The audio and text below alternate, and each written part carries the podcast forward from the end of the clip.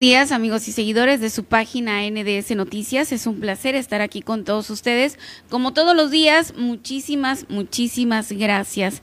les doy la más cordial de las bienvenidas. Este martes 25 de mayo, oiga, qué rápido se está yendo mayo, ¿sí o no? O sea, ¿soy yo o, o, sí se está yendo muy rápido, oigan? ¿O será que ya estamos desesperados porque pasen estos tiempos electorales que nos traen vuelto... Eh, vuelto locos a todos, ¿no? Y más que nada los medios de comunicación, que, que bueno, pues tenemos que estarle llevando a usted la propuesta de todos, de todos los candidatos, oiga. Y por cierto que el día de hoy tenemos muchos invitados, igual que todos los días que han sido programas muy nutridos. Tenemos muchos invitados. Le doy la más cordial de las bienvenidas. Ayúdame a compartir, a darle like y dejarnos tu comentario el día de hoy, que para nosotros es muy importante.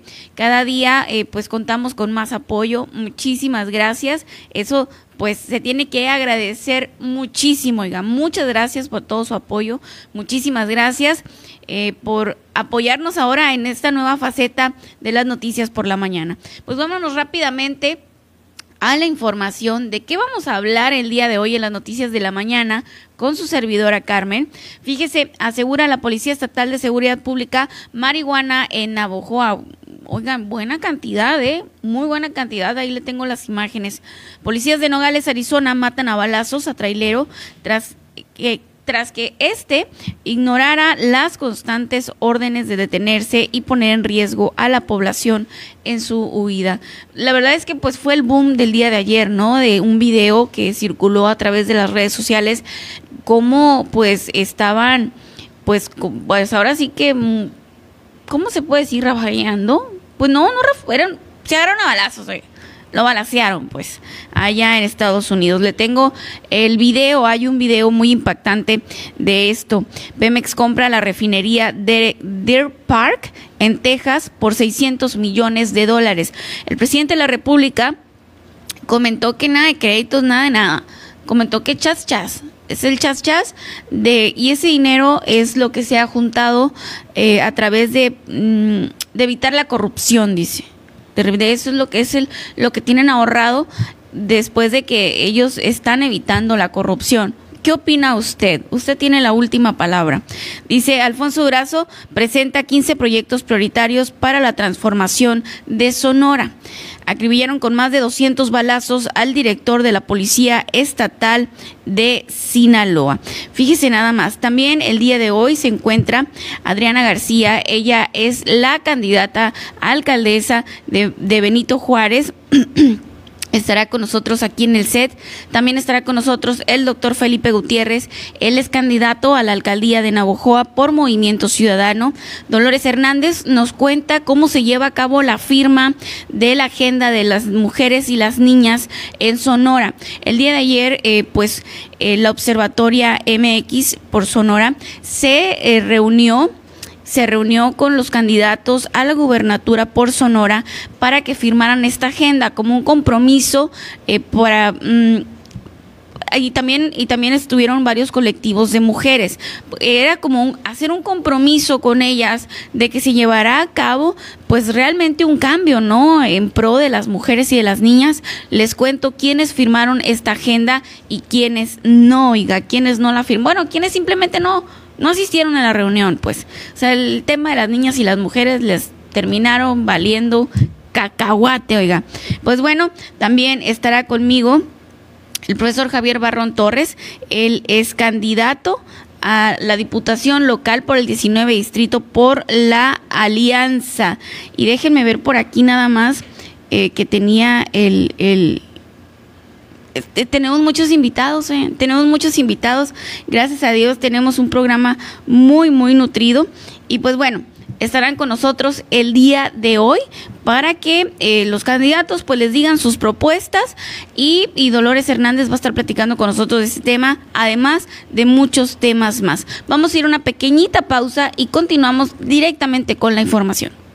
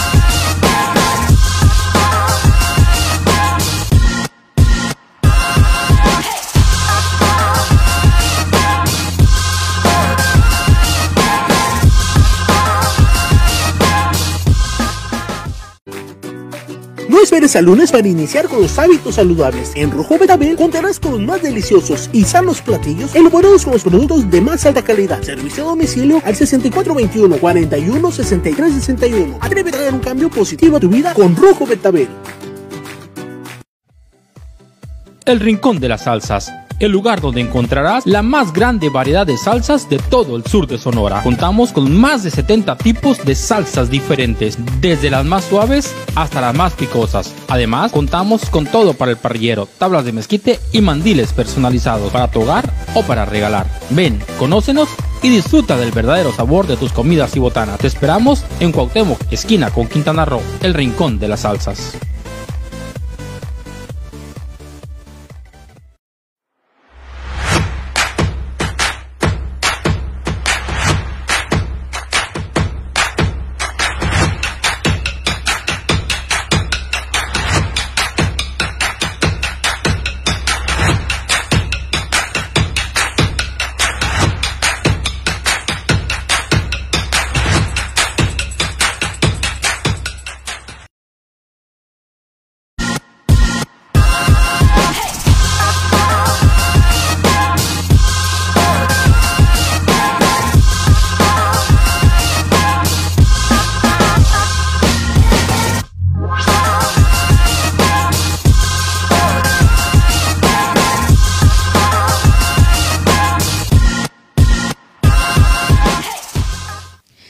Regreso en las noticias con su servidora Carmen Rodríguez. Muchísimas gracias a las personas que nos acompañan en esta transmisión y pues vamos a mandar unos poquitos saluditos ahorita para continuar con la información. Eduardo Capaceta dice, buen día Carmelita, saludos desde Chojoa. Eduardo, Qué bárbaro, no me he comunicado contigo. Imelda Duarte, buenos días chicos, excelente martes para todos. Dice saludos, Imelda, muchas gracias por estar aquí. Diana Rodríguez, muy buenos días. María Teresa Sánchez, buenos días, feliz martes, Dios los bendiga. Saludos de San Ignacio Cohuirimpo, Navojoa. Muchas gracias María Teresa, muchas gracias por estar aquí con nosotros. Filiberto Machiri, buen día desde Bacobampo, dice saludos Filiberto, Ana Laura Valenzuela, hola, buenos días, equipo NDS, mucho éxito siempre. El Rafa Rincón dice buenos y bendecidos días, tengas Carmen Toxi siempre en la brecha derecha, saludos. Saludos Rafa, me da mucho gusto saludarte, Adriana Gil López, muchísimas gracias. Rito Javier Huitemea Valderrama desde Álamos, buen día Carmelita, muy buen día Rito, me da mucho mucho gusto saludarte, muchas gracias por estar aquí con nosotros y a todas las personas que nos ven ahorita por la mañana y a los que nos ven en el transcurso del día, muchísimas, muchísimas gracias. También anda por aquí el Ricardo Chaires Mendíbil, muchísimas gracias Ricardo. Gracias por estar aquí. Ricardo Vilches, muchísimas gracias. También Rodolfo Borbón, buenos días, bendiciones. Reina Grajeda, buenos días, Carmelita, saludos. Saludos, Reina. ¿Cómo va el asunto? Cuéntame, por favor, ¿cómo va el asunto de por allá? Y pues bueno, vámonos rápidamente a la información. Pues resulta que en Arizona, oigan, pues balacearon a un trailero que presuntamente desde un principio le venían haciendo señas de que se parara. Dice, policías de Nogales, Arizona, matan a balazos a trailero tras que éste ignorara las constantes órdenes de detenerse y poner en riesgo a la población en su vida. Presuntamente traía armas, dinero y un tigre traía este trailero, por eso no se quiso parar presuntamente, ¿no? Eh, producción, ¿puedes ponerme el video, por favor? Aquí nos va a poner el video, producción. Ahí podemos ver, miren cómo van tras de él. Ahí van, miren.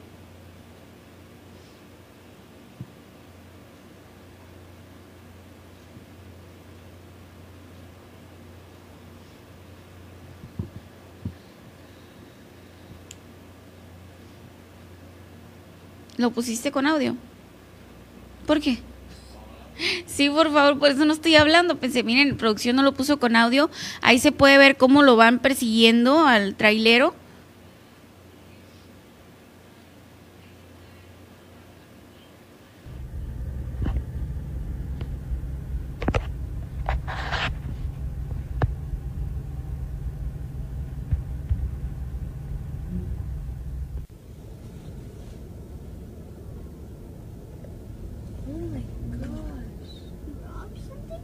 Balasearon todo.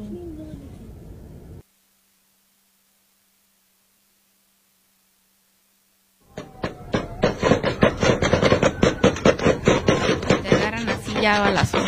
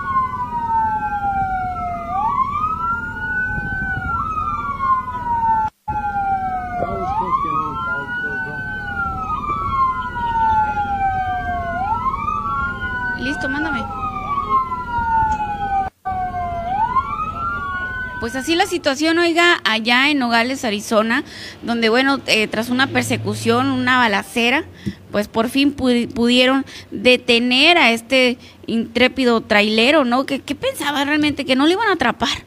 Por favor, qué bárbaro. No, hombre, allá sí que no se le escapa a ninguno, oiga, definitivamente. Fíjese también, le tengo más información. Dice, Pemex compra la refinería de Deer Park en Texas por 600 millones de dólares. Fíjese nada más, eh, permítame un momentito. Pemex compra la refinería, dice Pemex pagó 600 millones de dólares para adquirir el 50% de acciones de la refinería Deer Park ubicada en Houston, Texas, y convertirse así en su propietario, por lo que el Estado mexicano cuenta ahora con siete plantas. El gobierno de México invirtió 600 millones de dólares para que Pemex adquiriera al 100% las acciones de la refinería de la de la refinería Deer Park de la petrolera Shell, informó el presidente Andrés Manuel López Obrador.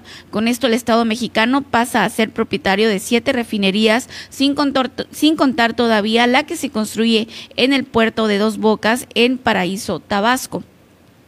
Eh, dice, en esencia recibimos seis refinerías en mal estado, las estamos modernizando, se están reiniciando también eh, la coquizadora de Tula para, para ampliar la capacidad de la refinación en esa planta y dos refinerías más. Recibimos seis refinerías y vamos a entrar, vamos a entregar ocho, presumió el presidente López Obrador.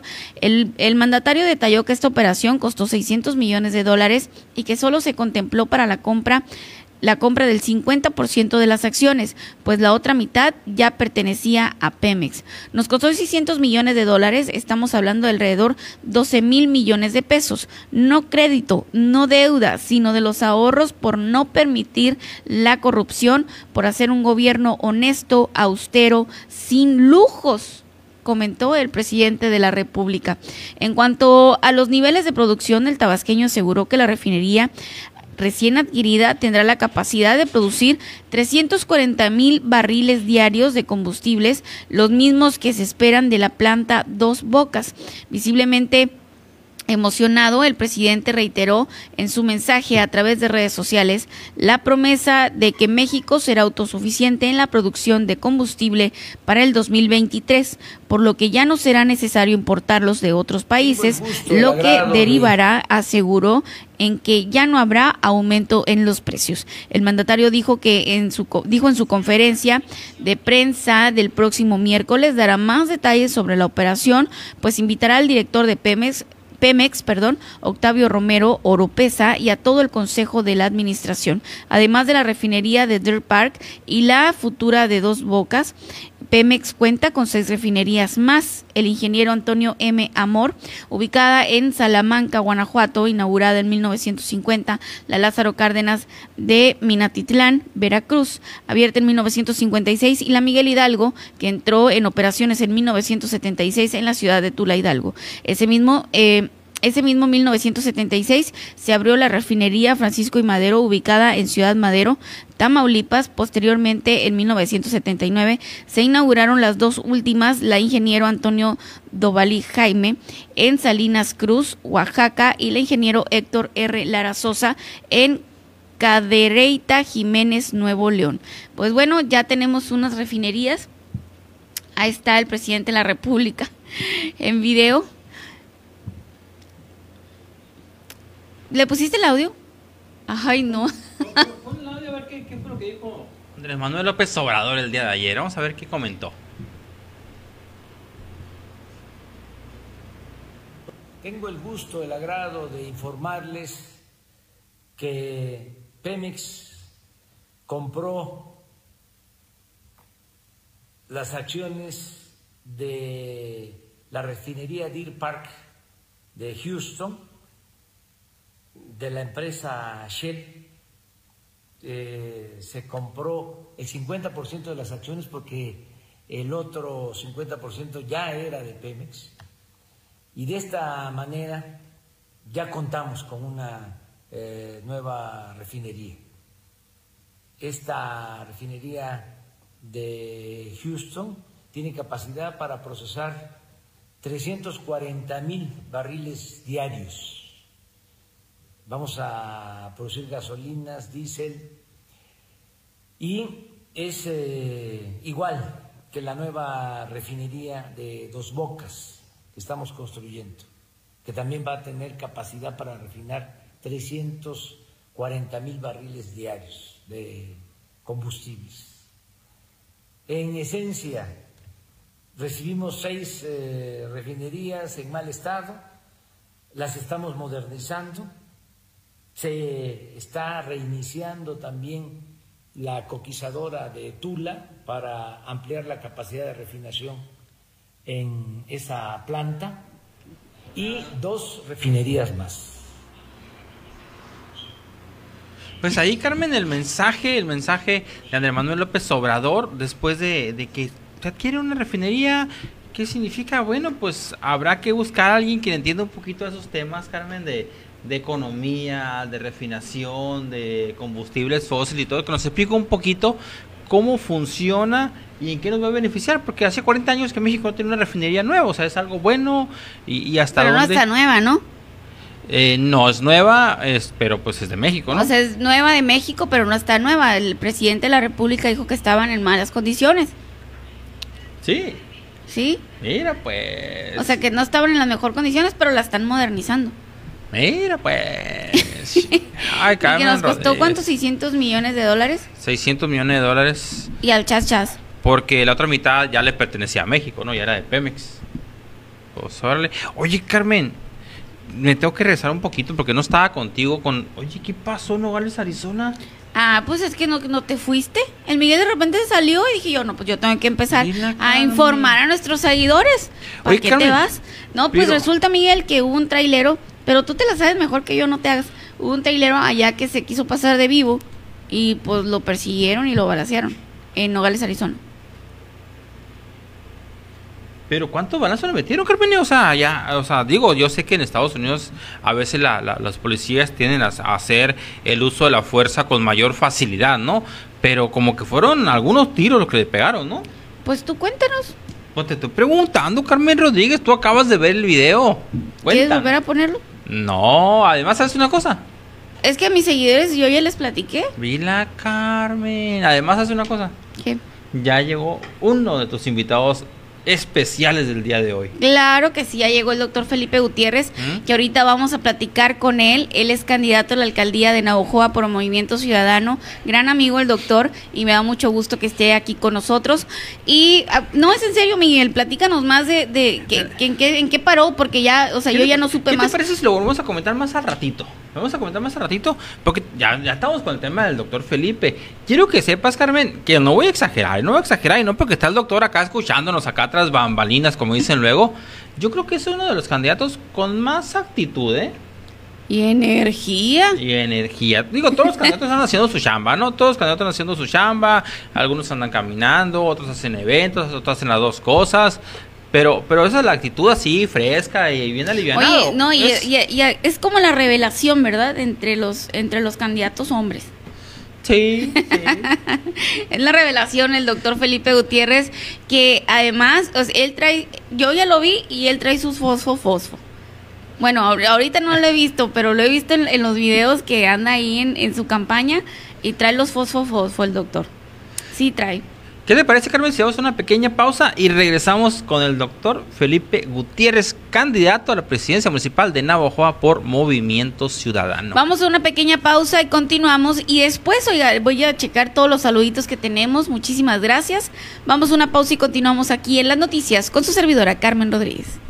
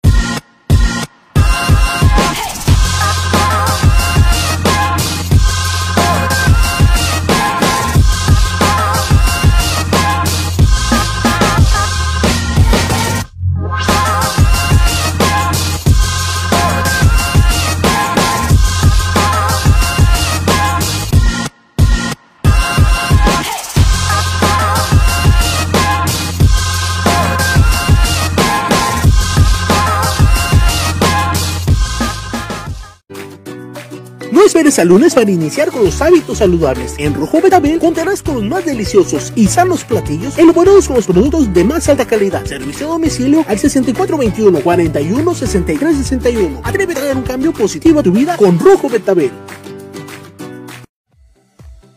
El Rincón de las Salsas el lugar donde encontrarás la más grande variedad de salsas de todo el sur de Sonora. Contamos con más de 70 tipos de salsas diferentes, desde las más suaves hasta las más picosas. Además, contamos con todo para el parrillero, tablas de mezquite y mandiles personalizados para tu hogar o para regalar. Ven, conócenos y disfruta del verdadero sabor de tus comidas y botanas. Te esperamos en Cuauhtémoc, esquina con Quintana Roo, el rincón de las salsas.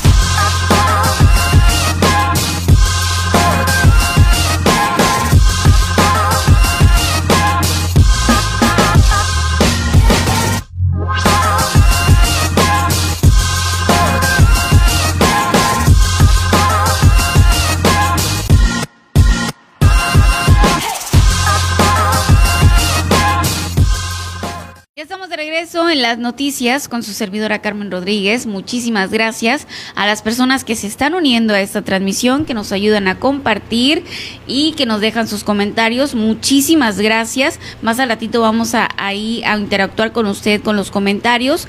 Y pues bueno, ya está eh, nuestro primer invitado, quien es el doctor Felipe Gutiérrez.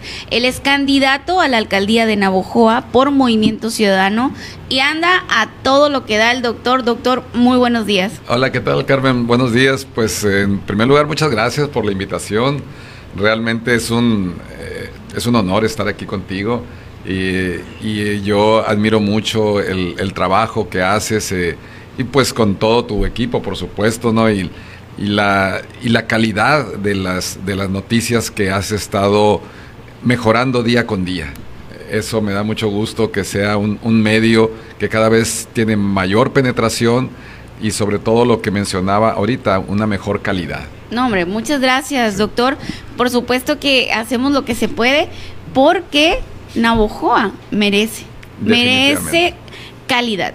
Coincido contigo y fíjate, en ese sentido, eh, mi, mi, campaña ha querido destacar y lo, y lo hemos planteado así en diversos foros, eh, que necesitamos recuperar la grandeza que en algún momento tuvo Navojoa.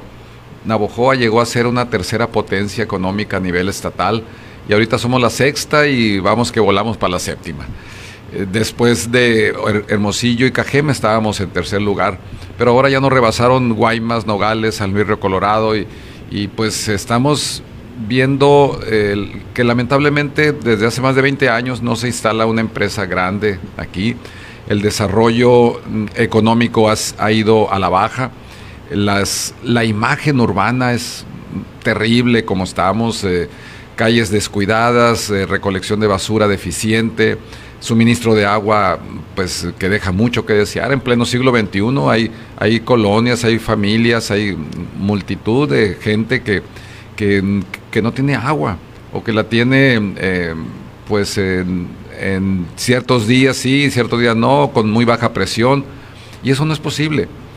A mí me decía un, ex, tesorero eh, eh, de, la administración municipal, él me decía, dinero hay, doctores pero ¿en qué se está utilizando? Pues no sé, es, lo, lamentable y es la opacidad en el manejo de los recursos que tenemos que combatir.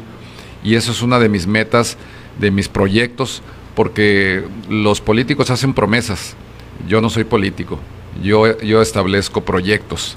Y, es lo que traigo yo, proyectos que pienso aterrizar a partir del 16 de septiembre que pues lamentablemente nos vamos a encontrar una cuenta pública reprobada. Totalmente. Eh, sí, y que, y que va a ser nuestra responsabilidad resarcir el daño que tenemos del 16 de septiembre al, 31 de diciembre, porque el Plan Municipal de Desarrollo 2018-2021 termina el 31 de diciembre del 2021. Entonces nos va a tocar esa parte que no podemos hacer nada más que tratar de de arreglar un poco el desorden que seguramente vamos a encontrar. Híjole, doctor, ¿qué, qué tema tan interesante está tomando porque eso que dice eh, de repente Navajo era la tercera, una, la tercera potencia en Sonora y de repente pues nos fuimos hasta el sótano y pareciera que no, no, no vamos a salir, pues, o sea, vamos más para abajo. Entonces, eh, ¿cree usted, doctor, que, que podemos volver a ser el municipio eh, así como lo comentó usted, el municipio potencial para poder andar ahí en, entre los mejores, con, mejor crecimiento, porque de repente pues ahí nos quedamos y, pues parece que nadie ha hecho nada para sacarnos de ahí, ¿no? Estoy convencido que lo podemos hacer, Carmen. Eh, lo que tenemos que establecer primero son las bases para ese desarrollo y para poder ser atractivos a los inversionistas a, los inversionistas, eh, tanto locales como, eh, como foráneos, pues no les puedes ofrecer una ciudad eh, con problemas de agua, con calles deterioradas, con problemas de alumbrado, de recolección de basura, de, multitud de perros callejeros, o sea, una, una ciudad descuidada, en, en, abandono. Y, y, si nos vamos a la, a la historia, realmente Navojoa pues se fundó primero que Álamos y Álamos al poco tiempo fue capital del estado de Occidente. Se fundó antes que KGM, antes que Guaymas, antes que Hermosillo. ¿Y en qué lugar, en qué momento nos rebasaron? ¿En qué momento se estancó Navojoa? Cuando era una potencia económica, era la número uno. Pero bueno, después pasamos a ser la número tres y ahora vamos en la sexta y vamos a la séptima. ¿Y qué está pasando? Tenemos que rescatar la grandeza de Navojoa. Nos estamos acabando Navojoa, doctor, porque, bueno, de repente, como dice usted, vemos otras ciudades que no pintaban y que ahorita llegas a esas ciudades y, volteas para todos lados y dices, wow, ¿en qué momento crecieron? Pues. Y entras a Navojoa y yo veo lo mismo. Sí, y, bueno, hay, hay, que empezar por lo, por lo más elemental, que son los servicios básicos. y, y una obligación de la administración municipal es precisamente proveer esos servicios básicos de, una manera eficiente y de calidad. alguien decía por ahí, no, pues que yo entre mis propuestas está este, hacer una mejor recolección de basura o, este, mejorar las calles. Pues esas no son propuestas, esa es nuestra obligación. Como gobierno municipal, eso debe ser parte de nuestra obligación hacerlo para propuestas, pues hay que buscarle por otro lado cosas innovadoras agregado a nuestra obligación. Pero lo que, lo que tenemos que hacer de entrada es mejorar los, los servicios básicos para brindar una mejor imagen y para que seamos atractivos precisamente a, los inversionistas. Y eso pueda detonar el desarrollo que le urge a Navojoa. Generación de empleos, eh, atracción de otros, de otros eh, eh, fondos para que se pueda mejorar y crecer Navojoa. Y bueno, eh, estas, todas estas inversiones pueden detonar realmente un crecimiento y que quizá tres años no alcancen, sino para sentar las bases. Pero ¿qué es lo que tenemos que hacer? Pues apostarle una a la eficiencia administrativa, otra a la honestidad y la transparencia y otra a luchar contra la corrupción. Entre, entre mis proyectos está eh, cero corrupción, cero moches, no pedirle a los proveedores, a los eh, constructores que tengan que dar una mochada. Eso es indignante, eso es, eso es ilegal a todas luces y, bueno, es lamentable que, que, se tengan que pasar por eso con tal de conseguir un contrato y que se les exija una cantidad, lo cual no lo debemos de permitir y vamos a abrir una línea precisamente mm, para que, para que denuncien y que tengan ellos la seguridad de que se les está protegiendo en su denuncia. Oiga, doctor, qué interesante esto de, de cero moches, porque si ya nos vamos al histórico, grandes fortunas se han hecho, ¿no? Sí. a todas luces. Y con dinero mal habido, pues, y con dinero mal habido. Antes era un 10%, en el gobierno de Padres se llegó hasta un 30% y por adelantado, antes de que, te, de que le recibiera algún pago ese constructor eh, o, ese proveedor, ya tenía que estar dando de su bolsa un 30%. Y es, y es algo terrible. Oye, pues ya no les quedaba nada, yo creo, ¿no? No, a la gente. no, no, y, y, y, con la mano en la cintura, el funcionario o la funcionaria nada más se extendía la mano y, este, véngase para acá, una, una cantidad, pues que no, que no se merece. El funcionario debe de, de apegarse a su sueldo, que es por lo que está entrando y se supone que estamos entrando para dar un servicio, para nosotros servirle a la comunidad, no para enriquecernos. Entonces, así hay que entrar con esa mentalidad y por eso mi equipo de trabajo es gente que no vive de la política, que tiene resuelto su, su situación económica y que tiene muy claro que viene a servir a la comunidad y no a servirse de ella. Doctor, su planilla. Me comentaba que su planilla está conformada por empresarios, por jóvenes y, personas que pues no, no se han dedicado a la política nunca. No, y, que tienen un, un, nivel académico de, altruismo y de servicio a la comunidad eh, probada. hay agricultores, comerciantes, empresarios, eh, jóvenes, el 30% son jóvenes menores de 30 años, hay dos personas con discapacidad. Es una, ellos fueron campeones de, de básquetbol este, a nivel estatal. Y bueno, eh, es una planilla incluyente en la que también nosotros pensamos, eh, y así lo estamos planteando, que nuestro equipo de trabajo, los puestos de primero y segundo nivel van a ser ocupados al menos la mitad por mujeres. Y también estamos proponiendo que, que sea ocupado el puesto de regidor étnico por primera vez por una mujer, Lloreme Mayo. Oiga, qué buena idea, o sea. Eh, tenemos que empoderar a la mujer. Realmente la mujer eh, tiene mucho que dar, tiene una gran capacidad y sobre todo tiene un alto grado de honestidad. Eh, en su mayoría, porque pues nos hemos topado con, con algunos casos también que, que, pues que no es así, ¿no? Que son la excepción de la regla. Pero bueno, este Navojoa ya fue gobernado por el PRI, ya fue gobernado por el PRD, por el PAN, por Morena y bueno, este Movimiento Ciudadano ofrece una nueva alternativa, ofrece la posibilidad de un gobierno ciudadano con gran participación ciudadana. Y mi, y mi propósito es consultar a los colegios, a las cámaras, a los organismos empresariales para conformar el equipo de trabajo. En mi equipo de trabajo no va a haber amigos, compadres o compromisos. Nosotros vamos a consultar con los grupos, con las cámaras empresariales, eh, a quienes proponen, quiénes son los mejores perfiles, las mejores personas para ocupar esos puestos.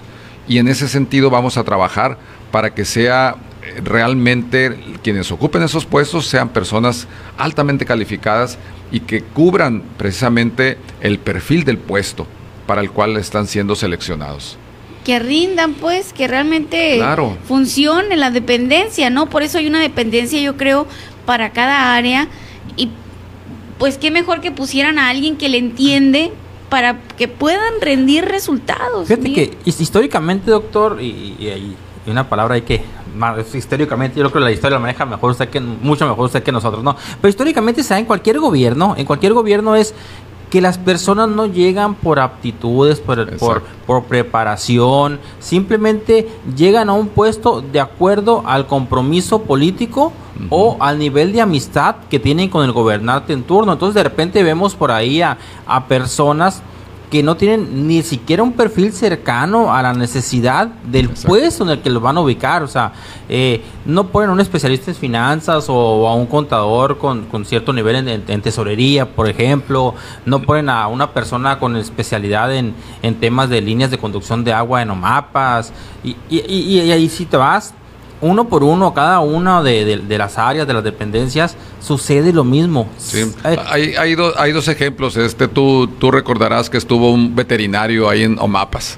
Eh, en, en, salud este, a nivel estatal está un contador. Este, por favor, hombre, este, tenemos que también ver cuáles son los perfiles para, para cada puesto. Y bueno, eh, ¿qué crees que pasaría o qué planteamiento te podrían dar? Los partidos que van en coalición o, lo que le llaman alianzas, pues que traen fuertes compromisos, ¿no? Eh, que, que, de ganar, que esperemos que la ciudadanía razone su voto y que piensen en el movimiento ciudadano, pero que de ganar ellos saben que tienen compromisos con los otros partidos con quien van en alianza, ¿no? Y que, y que va a ser una lucha por, por los puestos y por las cuotas, por los porcentajes, eh, y, que, y que van a estarse agarrando con todo. Después del 7 de junio, agárrense. Entonces, la ciudadanía tiene que pensar eh, de, de, manera muy razonada, inteligente, quién quieren que los gobierne los próximos tres años. Nos estamos jugando nuestro futuro y realmente es el Navojoa que le queremos dar a nuestros hijos, a nuestros nietos. Es el Navojoa en el que ya podemos sentar las bases o en el que podemos seguir con la inercia que venimos arrastrando y que vamos de picada. Entonces, eh, vean nuestros perfiles, vean nuestras propuestas. Ahí en mi fanpage en, en Facebook, en Felipe GTZ Millán, pueden ver mis propuestas que hice en el debate, que no sé si les tocó verlo, pero me sentí muy, muy cómodo, muy satisfecho con el resultado, con mi desempeño en el, en el debate, porque me preparé. Y no es una preparación de unos días, es una preparación de toda una vida, la, Que, la que yo traigo. Eh, tengo experiencia administrativa, he sido director de varios hospitales en cinco ocasiones, he, sido secretario particular de un secretario de salud a nivel estatal, eh, jefe de medicina preventiva este, a nivel estatal, fui director de salud municipal, tengo experiencia en el manejo administrativo, he manejado recursos financieros, recursos humanos y nunca he tenido un problema con auditoría o con un peso que haya estado mal, mal utilizado.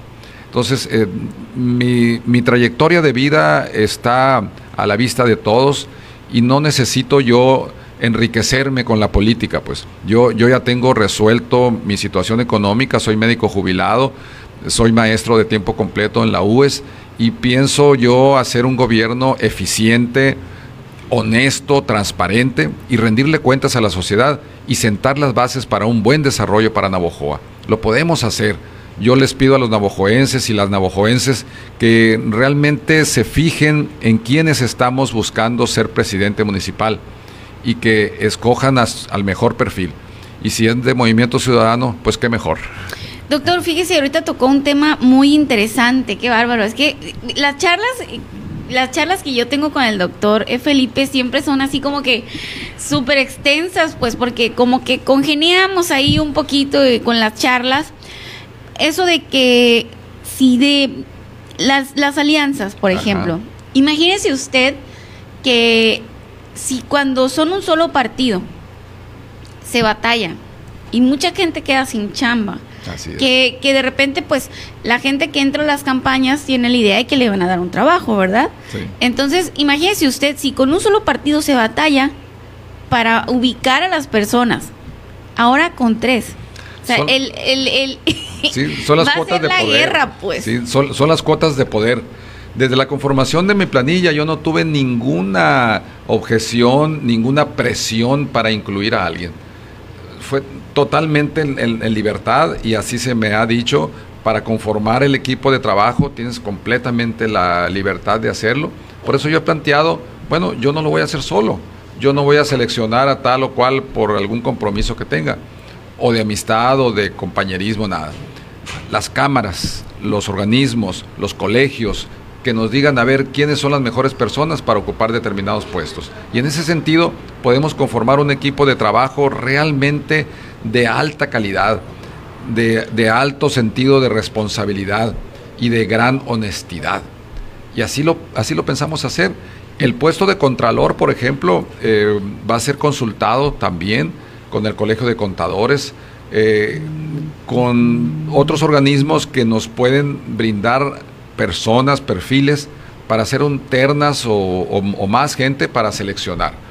Y también tenemos que pensar en que, en que las auditorías y las eh, eso deben de ser también hacia los mismos servidores que van a estar con nosotros y estarlos auditando y estarlos vigilando su, su desempeño. Y, y- y eso también con participación ciudadana, porque lo podemos hacer en ese sentido, de que haya, ah, que vamos a crear también una comisión anticorrupción en, dentro de Cabildo y pensamos hacer un sistema municipal de anticorrupción.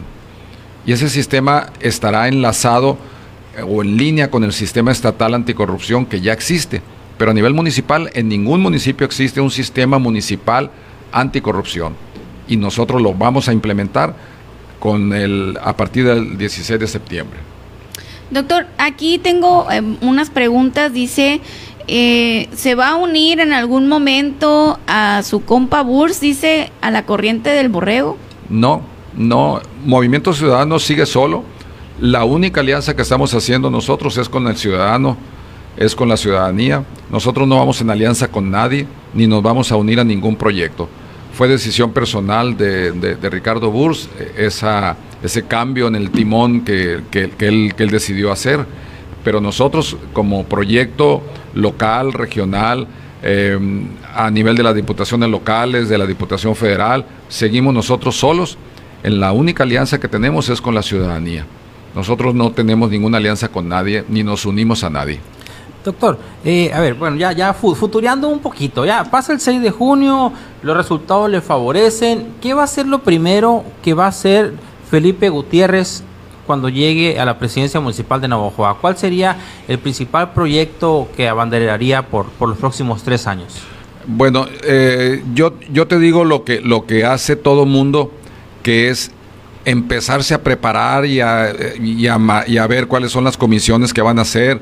Nosotros ya lo estamos haciendo. Desde, desde ya llevamos cinco reuniones que hemos estado llevando con personas expertas, tanto en Contraloría como en corrupción, como en transparencia, y ya estamos trabajando nosotros, el Cabildo, y tu servidor para desmenuzar la ley de gobierno y administración municipal, para revisar el proceso de entrega-recepción, para prepararnos sobre las comisiones que vamos a conformar y ya tenemos nombres encargados de cada una de las comisiones del- de mi futuro cabildo. Todo esto lo estamos haciendo para no llegar el 16 de septiembre este, a decir, bueno, ¿y qué vamos a hacer? Pero sí, una de mis prioridades es el agua. Definitivamente es el agua porque es terrible lo que está pasando la sociedad navajoense con el problema del agua. Y hay recursos, hay pozos que podemos rehabilitarlos, hay pozos que quizá tendremos, tendremos que perforar nuevos, pero mm, hay que hacerlo. No, este, Navojoa tiene sed y viene una época de calor también fuerte en que se va a agudizar más el problema, pero bueno, nosotros tendremos que esperarnos hasta septiembre para, para trabajar en esto, pero hay mucho por hacer. Pero esa es una de las prioridades, el agua. El agua. Y, definitivamente, ¿no? El tema del agua. Y, hay, un problema bastante curioso con el agua, ¿no? O sea, casi ninguna colonia, o exagero un poquito, casi ninguna colonia tiene, tiene agua, ¿no? Todo el mundo está atendiendo por el agua. Pero donde la llegan a tener, o hay fugas de agua potable, Así es. O, o, tienen las fugas de aguas negras, o sea, sí, no... Ese es otro problema, este, los drenajes, el afloramiento de aguas negras, que son focos de infección terribles y que, bueno, este, estamos viendo una ciudad abandonada, un, un municipio eh, que se ha dejado caer y que tenemos que rescatarlo. Y eso tenemos que hacerlo precisamente con los pocos recursos que hay, pero la misma gente nos dice, es que yo no pienso pagar mi predial hasta que termine esta administración o yo no pienso pagar el agua potable hasta que se vayan los de esa administración. Y eso habla de una eh, triste falta de confianza en la administración municipal, en el gobierno municipal, y que tenemos que empezar por ahí, rescatando eso, rescatando la credibilidad de la población. Y lo podemos hacer si le brindamos resultados. Si nos convertimos en uno más de los que han pasado por los gobiernos municipales, pues esto va a ser una pérdida de tiempo la que estamos haciendo. Y nosotros como ciudadanos que estamos comprometidos con el servicio a la comunidad, no somos políticos, somos ciudadanos que queremos hacer cosas muy buenas por Navojoa y la única manera de hacerlo es con participación ciudadana. Y el 6 de junio que se vayan, que, luchemos contra el abstencionismo, que cada vez sea más el grande el número de gente que vote y que voten con un voto razonado, con un voto bien pensado y pensando en las personas que estamos al frente buscando la presidencia municipal. Doctor, dice Eduardo Capaceta, ¿qué opinión tiene el candidato sobre el problema de adicciones? Es un problema realmente grave que tenemos que trabajar mucho y que no es un, problema que se pueda resolver de la noche a la mañana, tiene que ser prácticamente generacional. Pero sí hay un organismo que es... Eh, que es Alanon, el, este, perdón, Narconon, en donde debemos de apoyar mucho este proyecto, porque Narconon es un ejemplo a nivel nacional y lo tenemos aquí en Abojoa y tenemos que potencializar sus, sus resultados, potencializar su trabajo y podemos hacer una sinergia entre el gobierno municipal y Narconon, que es realmente una institución eh, que ha dado buenos resultados y que ha dado rehabilitación a mucha gente que han pasado por ahí. Pero no es solamente la rehabilitación en donde tenemos que enfocarnos, sino en la prevención. Y por ahí hay mucho por hacer. Doctor, ya llegó nuestro siguiente invitado. Eh, ahorita ya se nos acabó el tiempo pero lo vamos a volver a invitar. Muchas gracias. Porque está buena, están buenas las propuestas, me gusta escuchar eh, algo, me gusta escuchar también no solo las propuestas, sino cómo, cómo se pretende hacer, cómo, eh, cómo, cómo llega usted y nos dice, bueno, ya estamos conformando, ya hemos tenido varias reuniones, estamos ahí ya conformando nuestros equipos, queremos desmenuzar eh, todo lo que se tiene que hacer, ahí en cuanto lleguemos vamos a llegar trabajando. Me encanta escuchar eh, como cuando tienen ganas de trabajar, pues cuando quieren trabajar. Y cuando quieren trabajar pasa esto.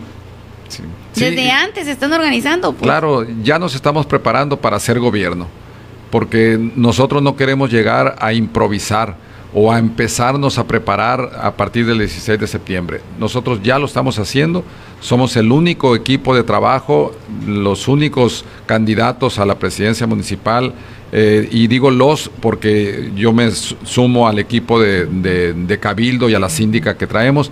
Somos los únicos que nos estamos preparando para hacer gobierno, porque tenemos la confianza que la ciudadanía nos va a apoyar y nos va a respaldar en nuestras aspiraciones y que nos vamos a comprometer con la ciudadanía a hacer un buen gobierno, eficaz, de resultados, transparente, honesto sobre todo.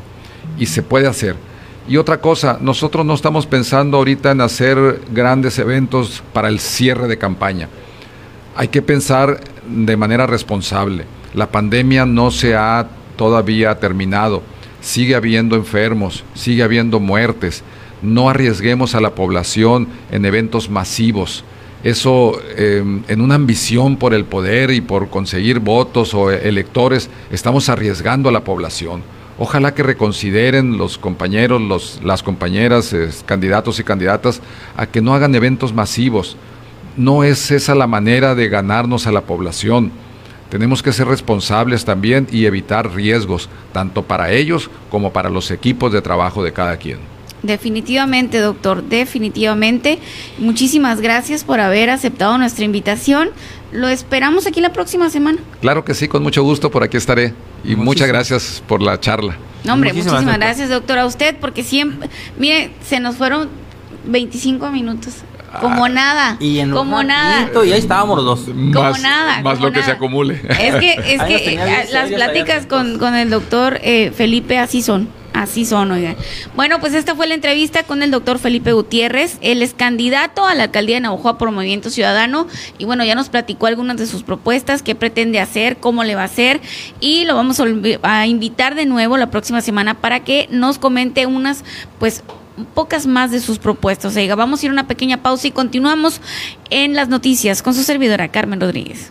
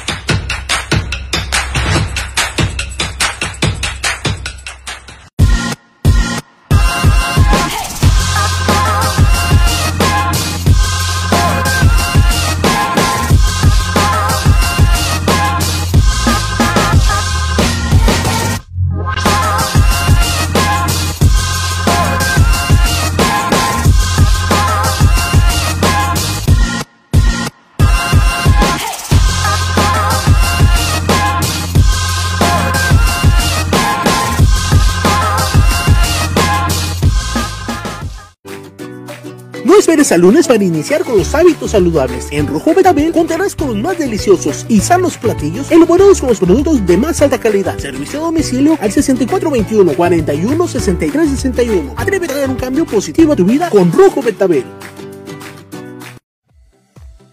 El Rincón de las Salsas el lugar donde encontrarás la más grande variedad de salsas de todo el sur de Sonora. Contamos con más de 70 tipos de salsas diferentes, desde las más suaves hasta las más picosas. Además, contamos con todo para el parrillero, tablas de mezquite y mandiles personalizados para tu hogar o para regalar. Ven, conócenos y disfruta del verdadero sabor de tus comidas y botanas. Te esperamos en Cuauhtémoc, esquina con Quintana Roo, el rincón de las salsas.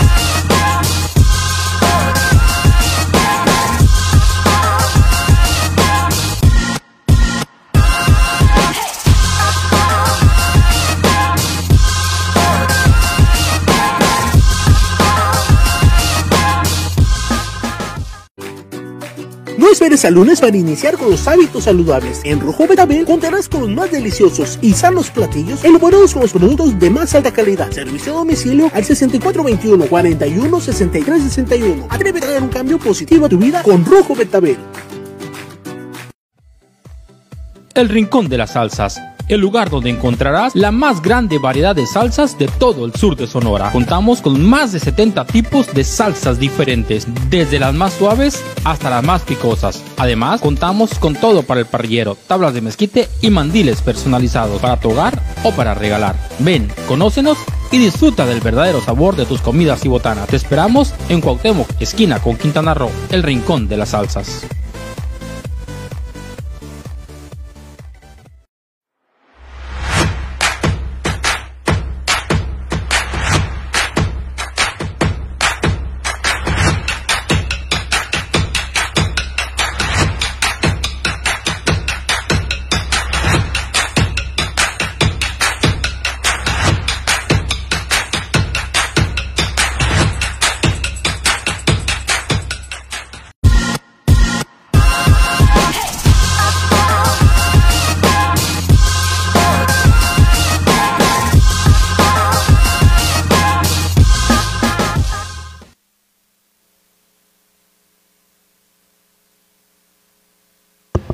El micro apagado, oiga, qué bárbaro. Muchísimas gracias a todas las personas que nos acompañan. Ya estamos de regreso y como ya se los habíamos anticipado, tengo la línea a María Dolores Hernández Gil. Ella es, ella pues nos va a platicar un poquito acerca de cómo se llevó la firma de la agenda de los derechos humanos de las mujeres y las niñas. El día de ayer hubo una reunión con los candidatos a la gubernatura por Sonora y pues bueno, ella tiene, eh, eh, nos va a platicar cómo se llevó a cabo. María Dolores, buenos días. Buenos días, Carmen. Un saludo al auditorio. Muchísimas gracias, María Dolores. bueno, el motivo de la, de la entrevista, de, como te comentaba desde el día de ayer, eh, estuve ahí, vi un poquito la transmisión, eh, eh, vi que firmaron los documentos algunos candidatos, pero quiero que tú nos cuentes cómo se llevó a cabo la firma de la agenda. María Dolores, por favor.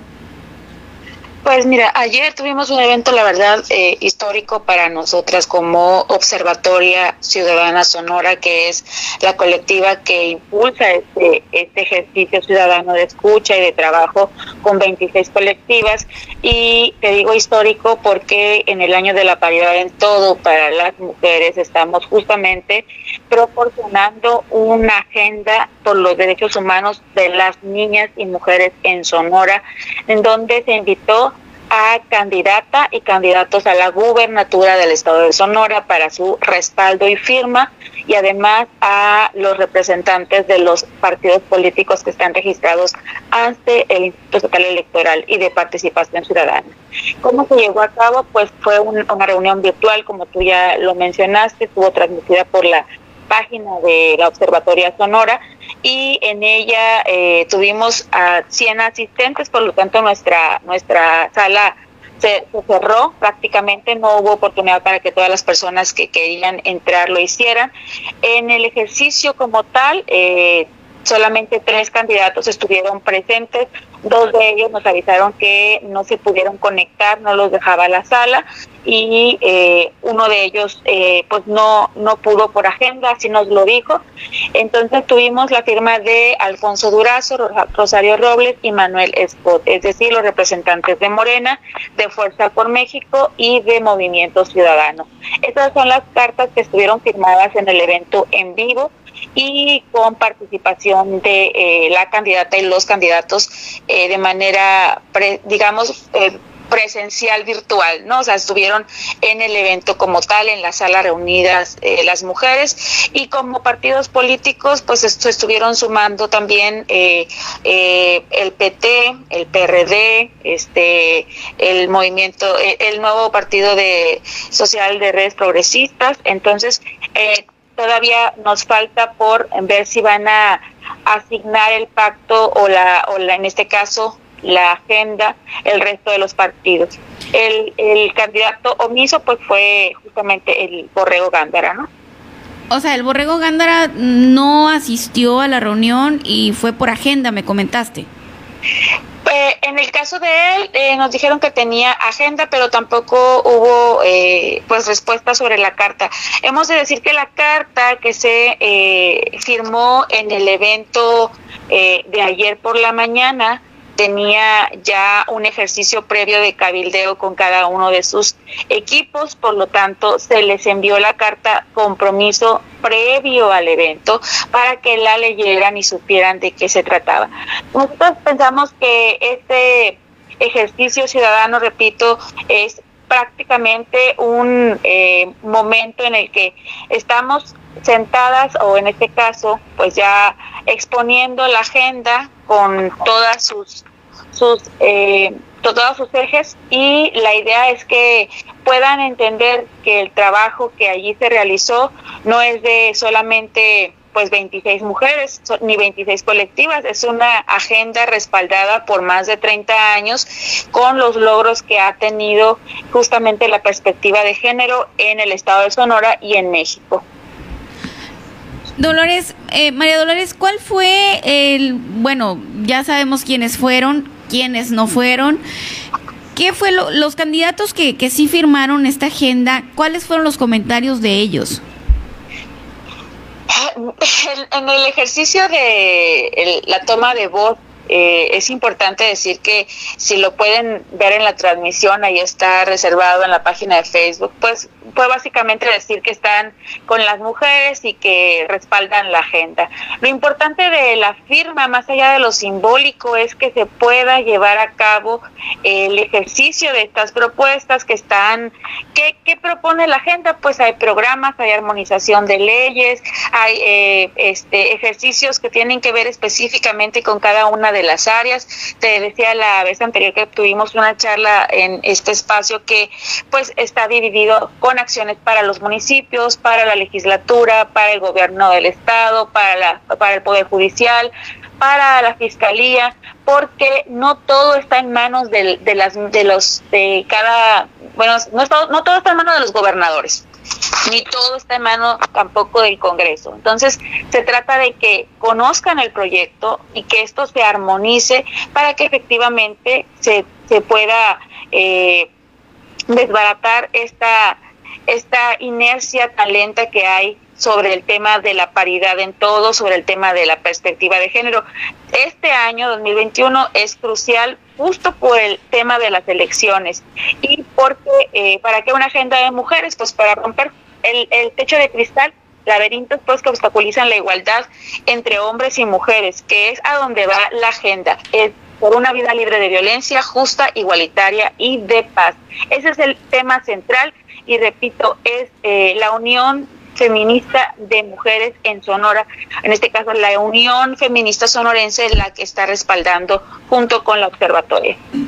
María Dolores, los candidatos traen el pulso de lo que está sucediendo en Sonora, traen el pulso de la falta de oportunidades para las mujeres, traen el pulso de los feminicidios, traen, eh, traen el pulso de la inequidad entre los hombres y las mujeres en, en Sonora traen el pulso de la numeralia, o sea, es decir, traen datos duros, traen estadísticas, pero no traen la visión de la perspectiva de género. ¿Qué significa esto?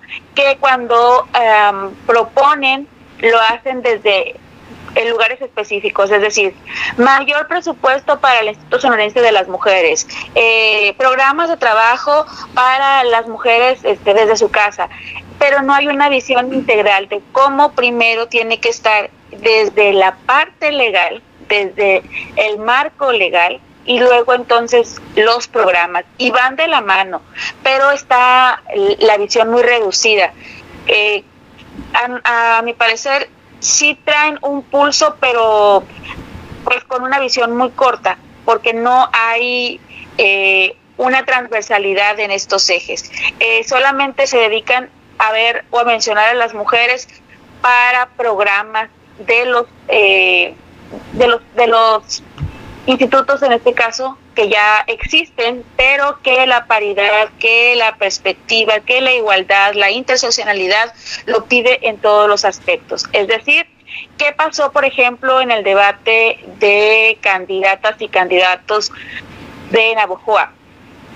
Cuando se les pregunta sobre la paridad sustantiva y sobre si sus gabinetes, o en este caso sus eh, eh, cabildos, estarían con esta paridad, es decir, 50% mujeres y 50% hombres, les tembló la voz al decir, no, eh, no va a ser por esta línea, sino más bien por el ejercicio de que sea por habilidades, por personas preparadas. Esos son, vamos a gobernar para hombres y para mujeres. Claro que van a gobernar para hombres y para mujeres.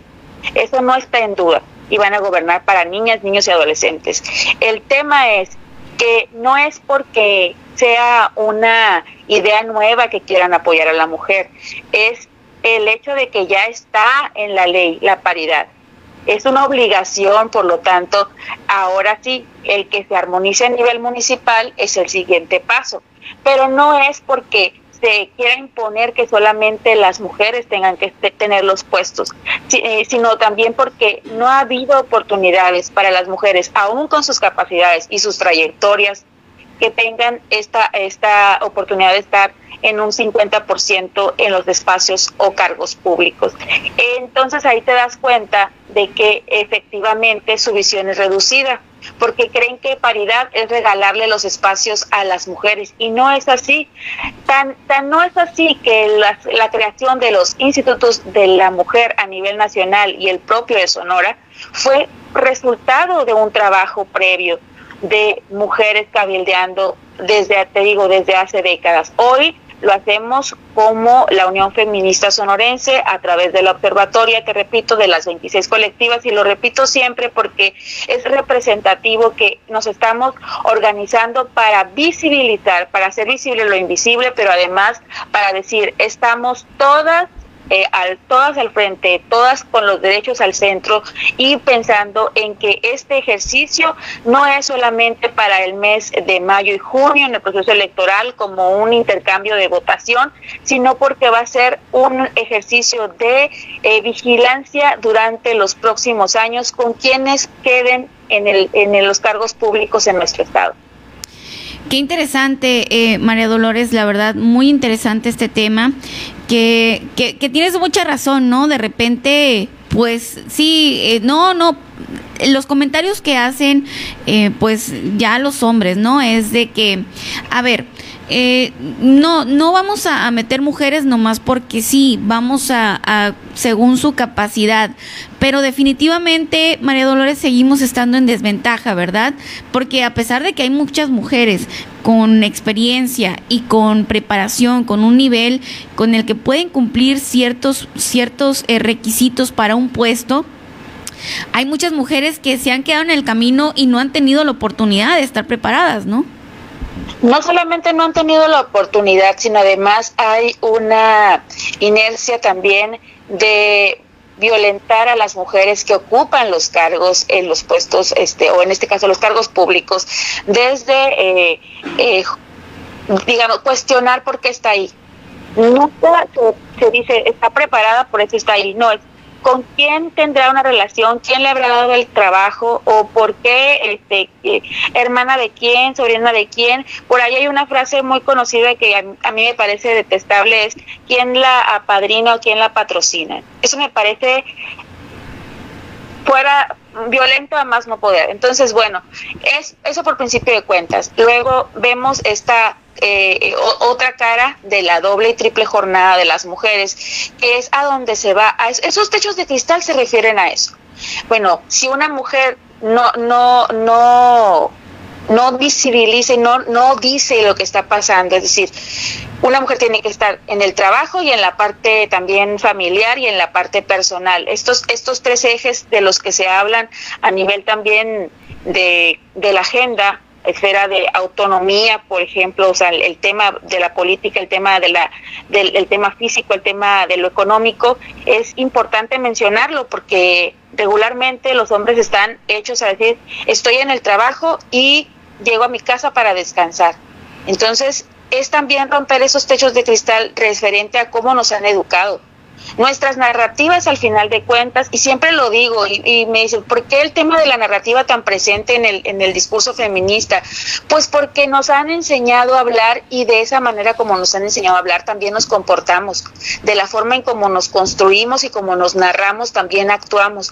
Y lo que no se narra, lo que no se dice, no existe. Por eso el tema de visibilizar o hacer visible lo invisible, desde esta perspectiva feminista, y repito, feminista, porque a mucha gente le da miedo, porque no entiende que la, palabra feminista viene desde el ejercicio de la igualdad, de la justicia y de la paz, desde el tener derechos y ejercerlos, no nada más que estén en la ley, sino que eso se lleve a cabo, porque hay leyes que nos amparan, pero no se ejecutan. Allí están los vacíos y ahí es donde va la agenda. Definitivamente, eh, Dolores, María Dolores, definitivamente eso es lo que está sucediendo y como dices, lo que no se narra, lo que no se dice, no existe. Eh, María Dolores, muchísimas gracias por la participación que tuviste el día de hoy con nosotros. Como siempre, muy buena información, eh, muy productivo las entrevistas que tenemos contigo porque nos abres la mente y nos, y nos y cada cosa que nos vas diciendo, yo pienso que las mujeres que nos están escuchando, que nos están viendo, se sienten identificadas. María Dolores, ¿te parece si te vuelvo a buscar la próxima semana para continuar con el tema? Claro, sí, porque esta agenda viene a apenas, ahora sí que va a empezar el trabajo, ¿no? Este observatorio va a ser vigilante y va a revisar eh, pues las cartas compromisos y una vez que inicien ya el proceso electoral, ahora sí como en el tema de que ya no hay actividades para los partidos políticos estar observando, es decir, vamos a ser observadoras del ejercicio del 6 de junio y los tres días previos para eh, también evidenciar lo que sucede, porque recuerda que la observatoria está también con ese, ese enfoque de decir ningún agresor al poder. Nosotras presentamos antiboletas y aún así los partidos han respaldado a estos perfiles de de sus candidatos con denuncias no solamente ciudadanas, sino ante fiscalía, ante ministerio y las antiboletas eh, er, son importantes conocerlas. Estos eh, perfiles que para nosotros, eh, nosotras son impresentables, es decir, no tendrían por qué ser elegidos pero de eso se trata también. O sea, la, agenda va en, en, este macro universo de lo que sucede con el proceso electoral y con las acciones que vendrán después de que ya asuman sus cargos quienes sean elegidas o elegidos. Y con gusto compartiré también contigo que pues vamos a ver cuántos más se suman a la firma, al final de cuentas, eh, les generan miedo algunos temas como eh, el tema del, del, del en, en, la esfera de la autonomía física, pero la agenda no es ninguna imposición, es una oportunidad para entender cómo funciona esta perspectiva de género y qué acciones habría que implementar, no de una manera improvisada, no de una manera romántica, ni de una manera sesgada. Por lo tanto, apenas inicia el trabajo para esta observatoria y la agenda va a empezar a circular, así que esperemos que puedan socializarla con su auditorio. Muchas gracias. Muchas gracias, María Dolores, y por supuesto me encantaría, eh, bueno, la, nos ponemos de acuerdo para la próxima semana tocar este tema tan importante de, pues, cómo, cómo va a funcionar la observatoria ahora en las elecciones, ¿te parece? Sí, sí, sí, porque estamos integradas de diferentes, este, eh, profesiones, es decir, decía, hay abogadas que están haciendo la parte que les toca, en, mi caso lo estoy haciendo como periodista en la parte que me toca, otras están, y como y en este caso también como activista, y otras están en el tema de eh, lo académico, entonces no está improvisada, repito, y cada una estamos sumando. Creo que nos necesitamos todas las mujeres, pero también necesitamos de la sociedad informada para que se quiten estos eh, estas vendas que hay referente al ejercicio de la paridad para que se quiten estas vendas referente al tema del feminismo y que podamos ir por una vida libre de violencia. Así de sencillo y así de, de, fácil suena, pero qué difícil en la cotidianidad y en el ejercicio de nuestra sociedad. Y pues nada más mencionarte que abrimos con una, un minuto de silencio eh, por pues todos los feminicidios que ha habido en nuestro estado y por todas las víctimas eh, también eh, de asesinatos que son candidatas y candidatos a nivel nacional porque no es un número menor y eso también es una radiografía de lo que está ocurriendo con este proceso que el poder al final de cuentas es, es una ambición para, para muchísimas personas más allá de la responsabilidad que asumirán una vez que el cargo sea pues designado. Definitivamente, María Dolores, muchísimas gracias. Seguimos en contacto. Gracias. Hasta luego. Pues bueno, esa fue la entrevista con María Dolores Hernández. Ella pues nos explicó cómo se llevó la firma de la agenda de las niñas y las mujeres pues en Sonora. Vamos a ir a una pequeña pausa y continuando ya está con nosotros el profesor Javier Barrón Torres. Él es candidato a la Diputación Local por el 19 Distrito por la Alianza. Vamos a una pequeña pausa y continuamos aquí en las noticias con su servidora Carmen Rodríguez.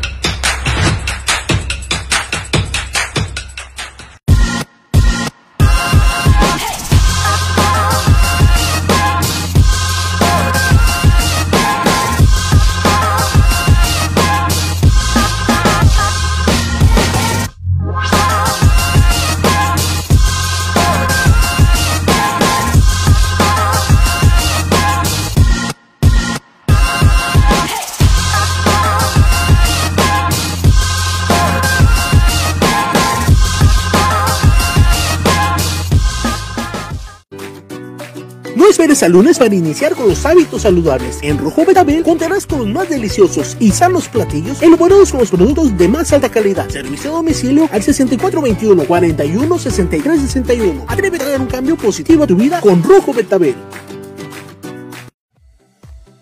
El Rincón de las Salsas el lugar donde encontrarás la más grande variedad de salsas de todo el sur de Sonora. Contamos con más de 70 tipos de salsas diferentes, desde las más suaves hasta las más picosas. Además, contamos con todo para el parrillero, tablas de mezquite y mandiles personalizados para tu hogar o para regalar. Ven, conócenos y disfruta del verdadero sabor. Regresamos en las noticias con Carmen Rodríguez y fíjese que después de haber escuchado las palabras de María Dolores Hernández, muy interesantes, pero bueno, vamos a continuar. Ya tenemos aquí al profesor Javier Barrón Torres. Él es candidato a diputado local por la alianza PAN-PRI-PRD y que nos va a contar un poquito de cómo ha ido su campaña y lo más importante, algunas de las propuestas que está trabajando para, para cuando llegue al Congreso del Estado, si el voto ciudadano lo favorece el próximo 6 de junio. Buenos días, profesor, bienvenido. Buenos días, Miguel. Muy buenos días al auditorio. Carmelita, Carmelita, ¿qué le hiciste, Miguel? Carmelita nunca está tan seria. Así es seria. Ahora sí, no, pues. No, pues es que. ah, bueno, ya, ya, ya, ya se rió. Apenas voy a entrar en, en, materia. Sí, está, está, estaba muy concentrada. Muy, muy buenos días, sí.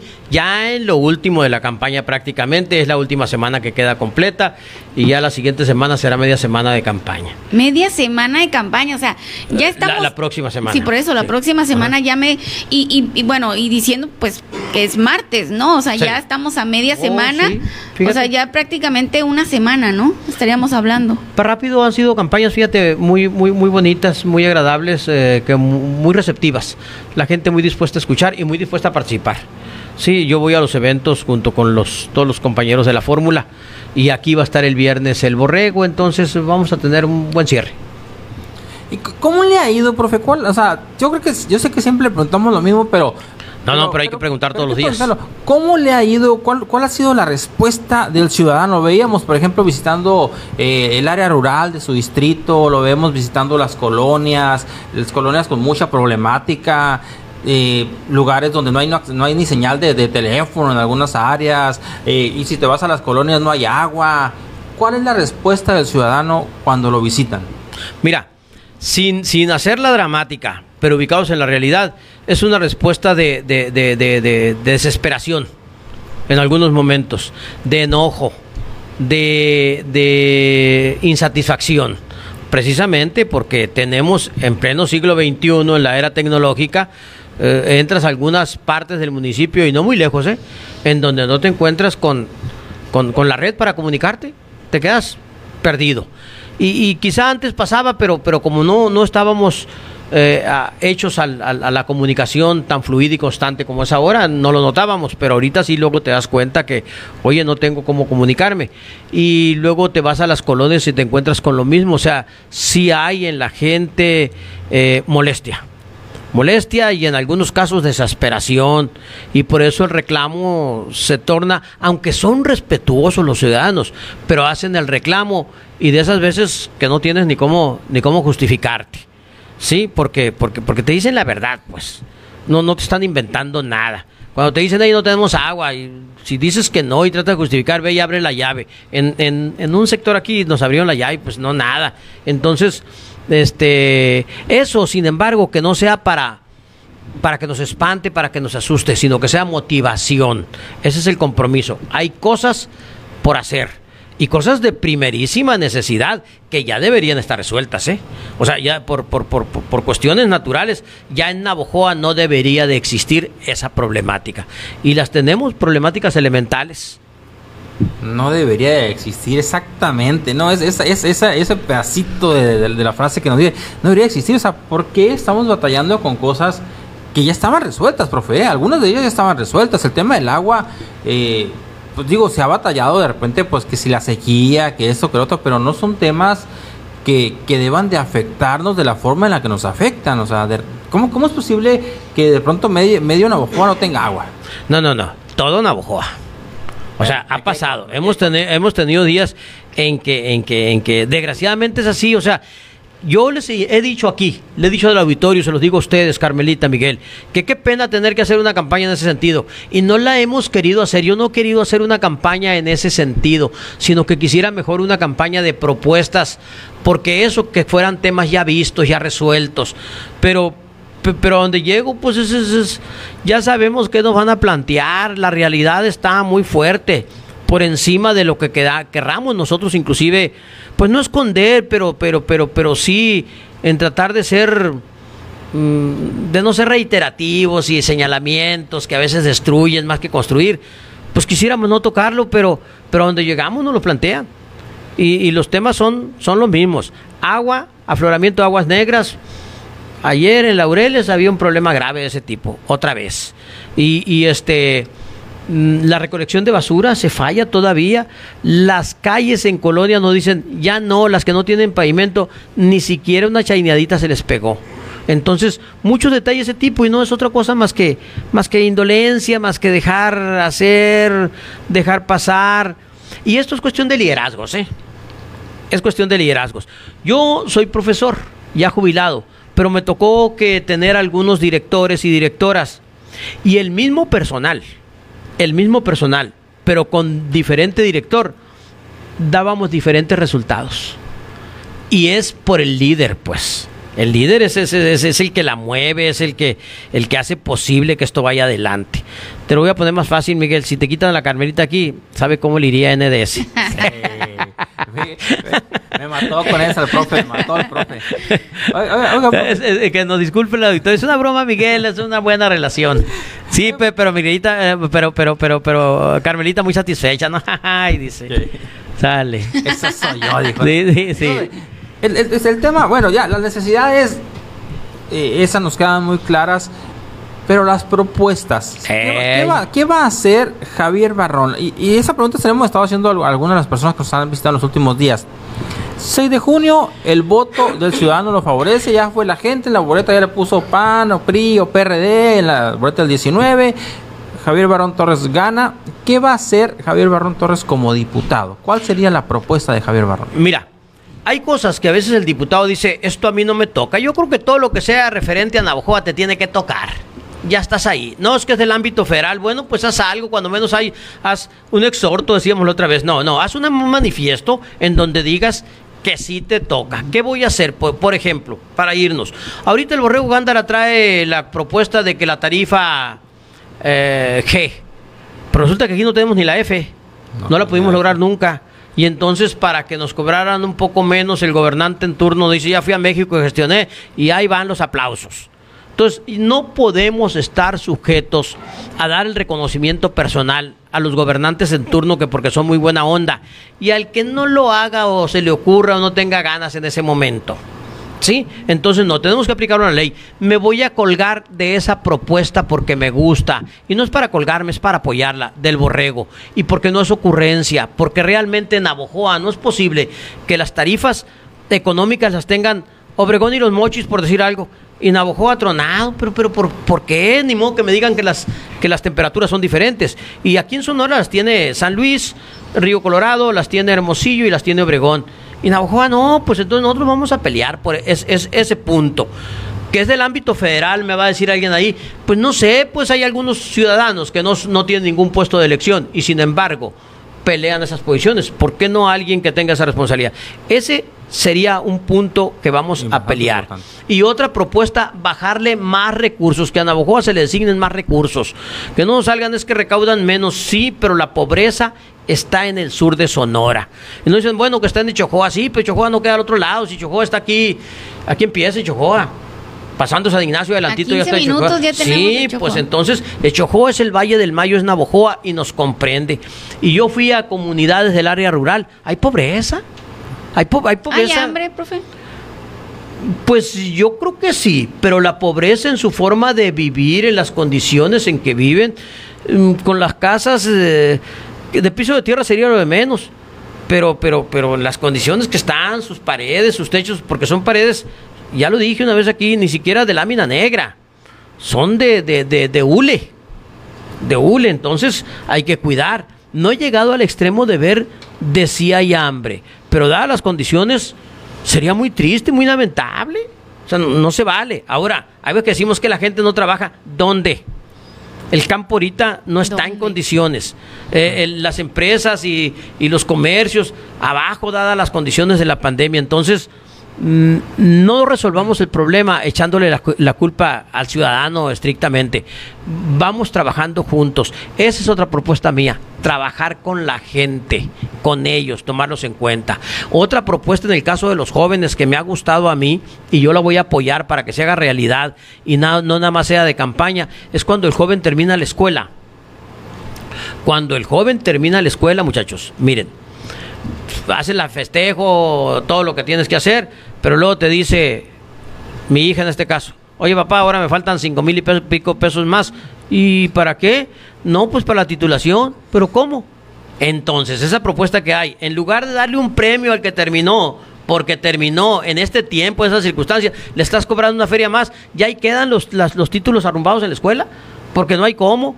Y la escuela desesperada porque se titulen y hasta les hace propuestas. Mira, si entregas la maestría, te vamos a dar el- la titulación, pero la maestría cuesta también una feria. Entonces, esa propuesta que hay al muchacho que termine la titulación, se le debe apoyar con ese pago. Esa sería otra de mis propuestas. O sea, que no le cueste, Que no al, le al- cueste. al- al egresado, que no le cueste la titulación. Sí, o sea que Yo por terminar no le cobren, pues. Sí, pues yo conozco, yo tengo muchos conocidos que, que, que todavía tienen el título ahí, que porque le ofrecían la maestría, pero oye, pues no me alcanza para la maestría. Ay, bueno, pues ahí lo voy a dejar, ahí luego, ahí luego me titulo. Ya iba quedando y desanimas en lugar de motivar. Y si aparte de esto saliste y no encuentras trabajo, pues, pues, pues, oye, viene una frustración terrible. Entonces hay que apoyar a ese tipo de- de personas. Yo decía en una ocasión también, y lo he dicho, Miguel, eh, Carmelita, lo he dicho, que, que es muy triste para ese muchacho que terminó y luego dice, oye, pero a mi amigo, a mi vecino, fíjate, como no estudia ni trabaja, a él sí le dan dinero. Y no hablo de todos, también no hay que hablar de, de todos en ese caso, porque hay empresas y hay muchachos que ni estudian ni trabajan y que se están aplicando en esto, pero hay empresas que sí los están capacitando, que sí, están aprovechando el programa. O sea, también sería muy injusto de mi parte decir que todos esos muchachos eh, se aprovechan nomás de la circunstancia y no encuentran. No, sí hay empresas y sí hay jóvenes que se están dedicando. Bueno, bien por ello. Los que no, habría que hacer una buena supervisión en esto. Profe, el- continuando con el mismo tema de los jóvenes, eh, porque es, una realidad lo que comenta usted. Salen de la escuela y una, no hay trabajo. Y si hay trabajo, te piden, ah, pues tienes que tener experiencia. Y pues la experiencia de dónde si no has trabajado. Pero hay muchos jóvenes que salen con una mentalidad y dicen, ¿sabes qué? Pues yo quiero poner mi carrito de dogos o, si soy ingeniero, quiero poner mi taller de electrónica, de reparación de celulares, que usted se le puede ocurrir a la gente que lo escucha, que le puede ocurrir. Pero a veces no hay los medios para hacerlo y tampoco hay los apoyos. ¿Qué se puede hacer ahí para, para apoyar a esos jóvenes? Hay, hay un sistema, y antes se aplicó, los proyectos productivos se aplicaron y se dieron. Si, si, si un carro hot dogs quieres, quieres poner y si eres un buen doguero, olvídate, les va de maravilla. Entonces hay que bajar esos proyectos productivos. Eh, platicábamos con una señora Ramoncita, a ver si nos está escuchando de ahí la colonia Nogalitos, y ella nos decía, la señora, que como ella hacía costuras, pidió el apoyo de producto eh, productivo de una máquina de coser y sí, le facilitaron una máquina industrial. Ah, pues de eso vive. Ella hace costuras en su máquina industrial. Esa es una empresa particular.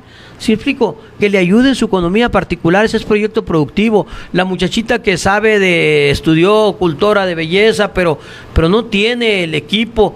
Había, y a mí me consta que se bajaba el- el- el- el tocador con su espejo, con sus implementos, cepillos, todo, todo, para que se dedicara a eso. Y pues sí, pues con, con- con dos cortes de cabello que, hace, que hagas o tres al día, pues ya la libraste y ayudas a una familia, generas el incentivo. Los proyectos productivos hay que darlos. La tortillería es un proyecto productivo, la vulcanizadora, y se daban, a mí me consta, yo lo trabajé en el servicio del empleo. Entonces, vamos a gestionar para que eso vuelva como una realidad, a eso. Otra cosa que voy a impulsar, porque ahí está la ley, la ley de participación ciudadana. Los tejabanes que se hicieron en los jardines de niños y en las primarias y en las secundarias y en las prepas y las canchas en las comunidades y, las iglesias y todo eso, se hicieron con participación ciudadana. Necesitamos obligadamente necesariamente involucrar al ciudadano. Ya está la ley, ya está la forma de cómo. No nada más es una cosa como para decir, ah, es que está involucrando. No. Es más, el ciudadano es el mejor inspector. No le batallas. Y es el que mejor participa. Porque si les dices que van a aportar una lana, la aportan y se viene la conjunción de esfuerzos desde que rifan un pastel o venden tamales y todo eso. A veces ni siquiera es porque falte esa lana, sino que para hacerlos copartícipes y le agarren más amor a lo que tienes. Así fue, así era. Es que ah, cuando haces parte del ciudadano, pero realmente parte, cuando le pones atención y ven que realmente se está trabajando, el ciudadano responde. Definitiva- Responde, definitivamente. Responde porque responde, pues, pero de repente nos encontramos en una eh, disyuntiva en la cual, pues, ni atención, ni gestión, ni nada. Es que eh, cuando estamos en la y espero yo no verme así. Espero no de lo que estoy diciendo no estoy inventando nada, es algo que ya viví, pero hay muchas otras cosas que tengo que aprender. A veces los políticos llegamos y, y todavía desde antes de ganar ya nos volvemos soberbios. No verse Ne- como ne- profe- necesitan ponerme, pues no verme soberbio, no perder el piso, no, no, no verme de que, de, que- de que sabemos todo y que tenemos todas las respuestas. No, esto que le estoy No. platicando, inclusive son cosas que los ciudadanos, ahora en la campaña, para esto servido para retroalimentación, ellos me han dicho qué es lo que quieren que haga. Ellos nos dicen. Y en muchos aspectos se quedan, se quedan, su planteamiento es muy local es muy de ellos, lo más cerquita de ellos. Ya entonces yo sé que les tengo que explicar que tengo que ir por recursos para bajarlo al ayuntamiento, al- a la administración municipal y que distribuya en, en obras y en lo que va a hacer. Pero normalmente la gente te pide lo de todos los días. Quiero abrir la llave y que haya agua, te dicen. ¿Sí? Y que haya agua buena y de calidad y tratada. Eso te dicen. Quiero salir y que los baches no, no me molesten mi carro porque sí, hasta me he ponchado. Me lo han dicho. Entonces, sí se quedan en lo local. Son temas muy importantes, pero ellos quieren resolver esto local. Y por ahí tenemos que empezar.